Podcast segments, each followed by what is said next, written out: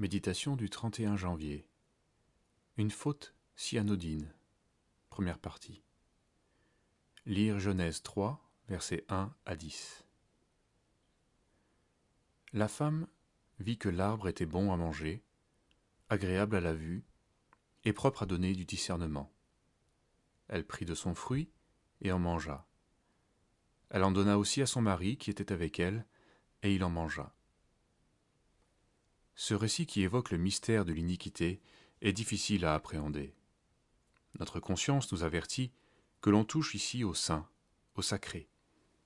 Et si la raison n'y trouve pas son compte, nous savons aussi que tous ceux qui ont voulu aller plus loin pour comprendre ces choses se sont heurtés au jugement divin et ont été plongés dans l'incrédulité.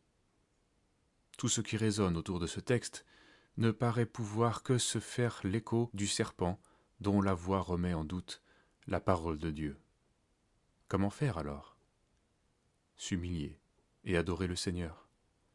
Nous sommes placés devant l'histoire de notre perdition, devant le péché, qui a plongé le monde entier sous le pouvoir du malin. Quelle déflagration Et pourtant, la faute qui consiste à refuser de se soumettre à Dieu, celle à laquelle on se livre en écoutant un raisonnement qui dit autrement celui du serpent, cette faute nous paraît si anodine. On sent se lever dans notre cœur ce type de réflexion. Elle a mangé un fruit, oui. Et alors? Un peu comme on dit aujourd'hui, ça va, je n'ai tué personne non plus. Alors nous sommes touchés par les grands péchés, ceux qui portent atteinte à notre dignité, mais cette désobéissance banale, cette convoitise à laquelle nous cédons, de cela notre conscience ne nous parle pas. Nous reproduisons sans arrêt le péché d'Adam et Ève.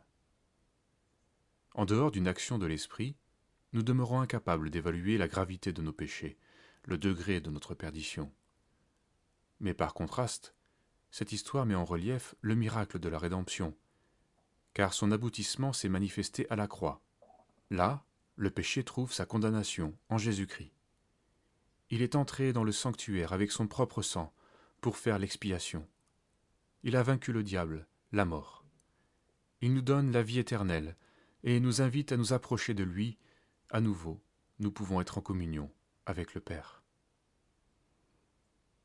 Notre conscience a beaucoup de mal à suivre. Nous sommes poussés à reconnaître combien notre raisonnement demeure marqué par le péché. Mais que dans sa grâce, le Seigneur illumine notre cœur sur ces choses terribles et merveilleuses. Aujourd'hui, nous voyons au moyen d'un miroir, d'une manière confuse.